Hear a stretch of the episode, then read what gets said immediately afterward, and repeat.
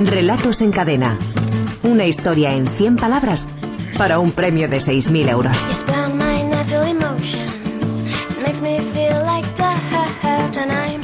Javier, ¿cuántas propuestas hemos recibido esta semana para nuestro concurso Relatos en Cadena? Pues esta semana hemos tenido 667 propuestas, algunas de ellas no menos increíbles que la, que, la historia que acabamos de escuchar, efectivamente. Bueno, eh, recordemos la frase de inicio para eh, construir los microrelatos, el leve crujir de la viga de la que cuelga su padre.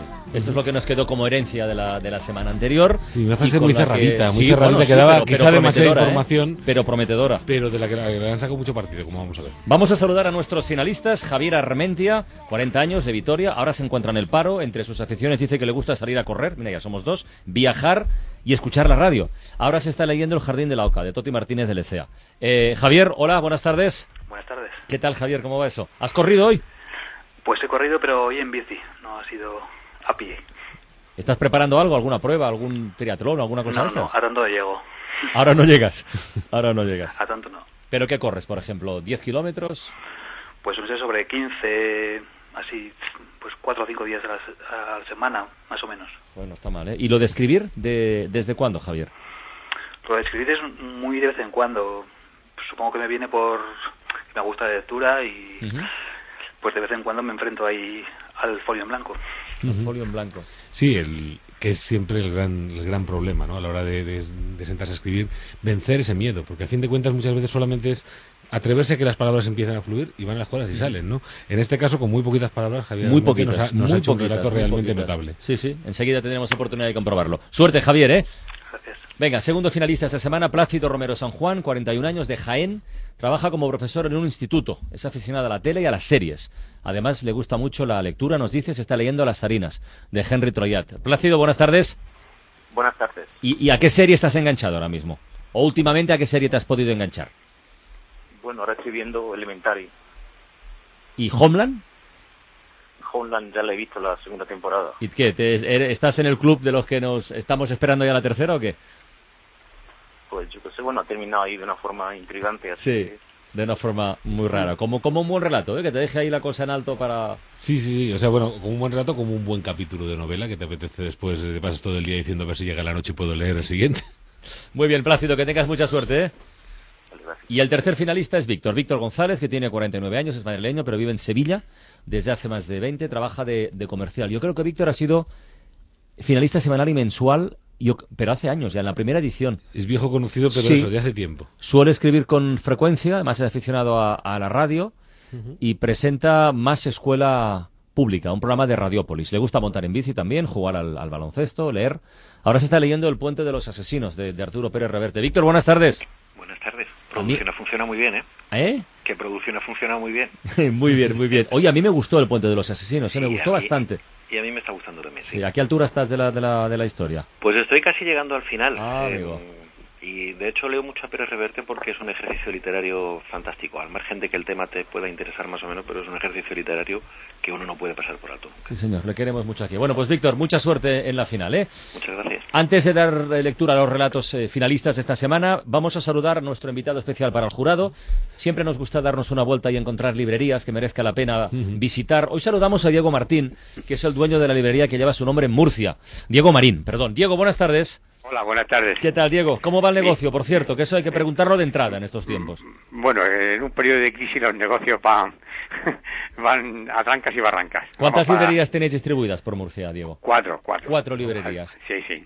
Hacéis, eh, ¿Estáis también en el grupo de organizar actividades paralelas, talleres? Mm, Bueno, sí, nosotros organizamos bastantes actividades, eh, pues con el ánimo de, de acercar al, al, al público a la librería y, y, de, y de ayudarles en, en muchísimas cosas y a descubrir nuevas cosas. ¿Cómo está el ranking de ventas? ¿Qué, qué libros son los que tienen más demanda ahora mismo, Diego? Pues bueno, la novela eh, eh, siempre está por encima de cualquier otra disciplina, ¿no? Sí. La novela.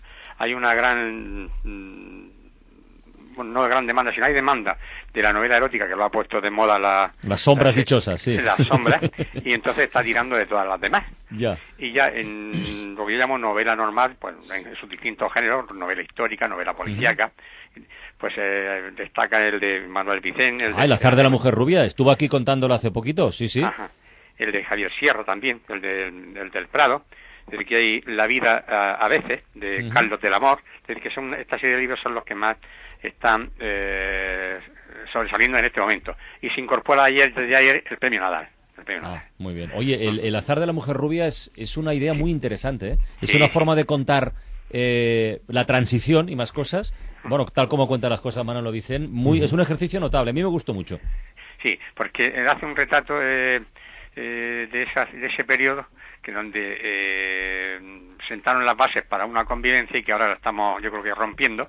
Y viene muy bien de leer a, Manuel Vicente con su, con su forma de escribir sarcástica y, y tal, pero que nos hace recordar un periodo eh, difícil, pero pero increíble. Y todo a partir de una imagen, ¿eh? de una fotografía aquella del, del rey pasándole eh, del brazo por detrás de la espalda de es, una, es, un enganche magnífico. Bueno, es una prueba de, de, de, cómo pueden surgir historias, ¿no? De, cualquier detalle. si eres observador y curioso de la vida, se te ocurren cosas seguras. La inspiración está en todas partes. La cuestión es, tener los ojos abiertos y sobre todo estar, estar en el sitio y de repente darte cuenta de que aquello te ha tocado. Y cuando aquello te ha tocado, decir, a partir de aquí ya no lo voy a soltar, voy a trabajar con ello hasta que salga Bueno, llega el momento de la verdad. Vamos a dar lectura a los tres relatos finalistas de esta semana, a ver cuál pasa a la siguiente fase. El primero, el hiperbreve que decíamos, ¿eh? el que firma Javier Armentia, lleva por título En vela.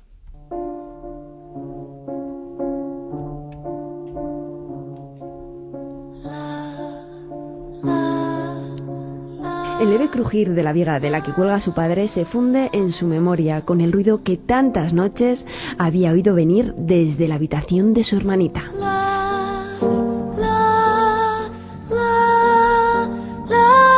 El titular de una, de una noticia, ¿verdad? Tiene, tiene el mismo impacto. Tiene, tiene, todo el impacto que tiene que, tener, que tiene que tener un microrelato, ¿no? Que es, que es energía concentrada, ¿no?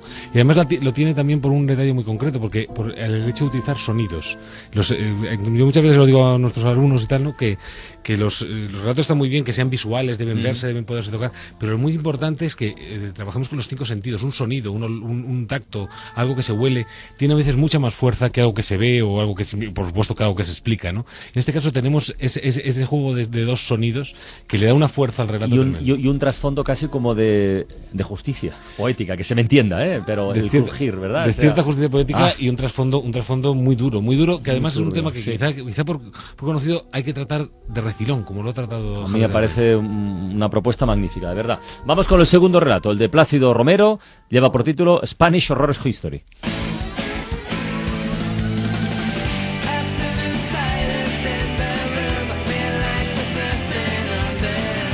El leve crujir de la viga de la que cuelga su padre le saca de su ensimismamiento. ¿Bajarás de ahí alguna vez? Su padre no le hace caso. Están por llegar, sí, ellos, los nuevos inquilinos. Decidimos que esperaríamos a saber algo de ellos. La cuerda desaparece. Su padre baja al suelo y trata de hablar.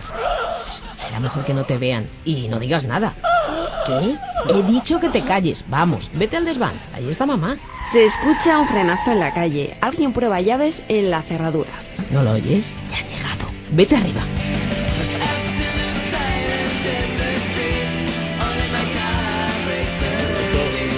Si es la familia Adams o mamá, la última peli de terror, ¿verdad? Exacto, exacto. Si, es son fantasmas, si son vampiros, si son una familia rara, si están esperando a los nuevos inquilinos para irse ellos, para comérselos, para que no. Precisamente eso, eso es lo que yo creo que tiene de excelente el microrelato, ¿no? Todo lo que nos abre, nos abre todo un mundo de historias posibles que son las que luego desarrolla el lector. Gran relato, sí señor. Y el tercero, el de Víctor González, se titula Ya es tarde.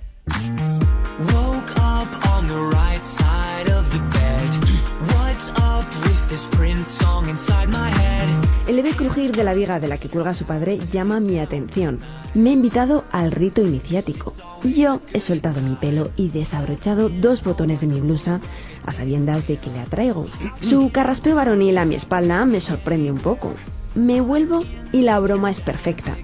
Vestido de vampiro a la vieja usanza, pelo negrísimo, ojos con lentillas rojas e incluso una capa hasta los pies. Entonces el murciélago de atrezo revolotea frente a mi cara. Él sonríe y sus colmillos me parecen verdaderos. Sugerente también, ¿eh? Sugerente. ¿Quién dijo que un cuento de vampiros eh, ya, no, ya no tiene sitio? Ya no se pueden hacer cuentos de vampiros. Pues esta, es la demostración de que sí. Venga, vamos a votar. Víctor, ¿con cuál de los otros dos te quedas? Pues yo me voy a quedar con el de Javier. Con el de Javier. Javier Armienta tiene un voto. Plácido. Pues a mí me gusta el de En Vela. También. El de Javier también. Javier tiene dos votos. Javier, ¿por quién votas tú? Yo voto por el de Víctor. Ya es tarde. Víctor tiene un voto. Eh, Diego Marín, ¿cuál te ha gustado más de los tres? A mí, en primer lugar, el primero, en vela. En vela. ¿Y Javier Sagarna? Bueno, pues yo voto por Embela, que gana por mayoría. Javier Armentia, felicidades, compañero. Muchas gracias. Pasas a la siguiente fase del concurso Relatos en Cadena. Y a los otros, ya sabéis, como siempre, Plácido y Víctor, seguir enviando historias que eran magníficas las de hoy, ¿eh? Un abrazo. Bueno, pues ya tenemos deberes también para la semana que viene. A ver, Eh, ¿qué frase ponemos para iniciar? La frase que vamos a poner va a ser la siguiente. Desde la habitación de su hermanita. Ah. Con el desde. Desde la habitación de su hermanita. Esto es un mundo de posibilidades, ¿eh? Efectivamente, ¿qué llega o qué viene o desde la habitación de la hermanita? qué se ve. O qué se ve, efectivamente. Bueno, pues a partir de esta frase y en no más de 100 palabras tienen tiempo para enviar sus micro- eh, relatos hasta el próximo domingo a las 6 de la tarde a través de la página web www.escueladeescritores.com. Muy bien, Javier, hasta la próxima semana. Diego Marín desde Murcia, un abrazo, gracias por asomarse a la ventana, ¿eh? Muchísimas gracias. Adiós. Adiós, adiós. La ventana con Carlas Francino.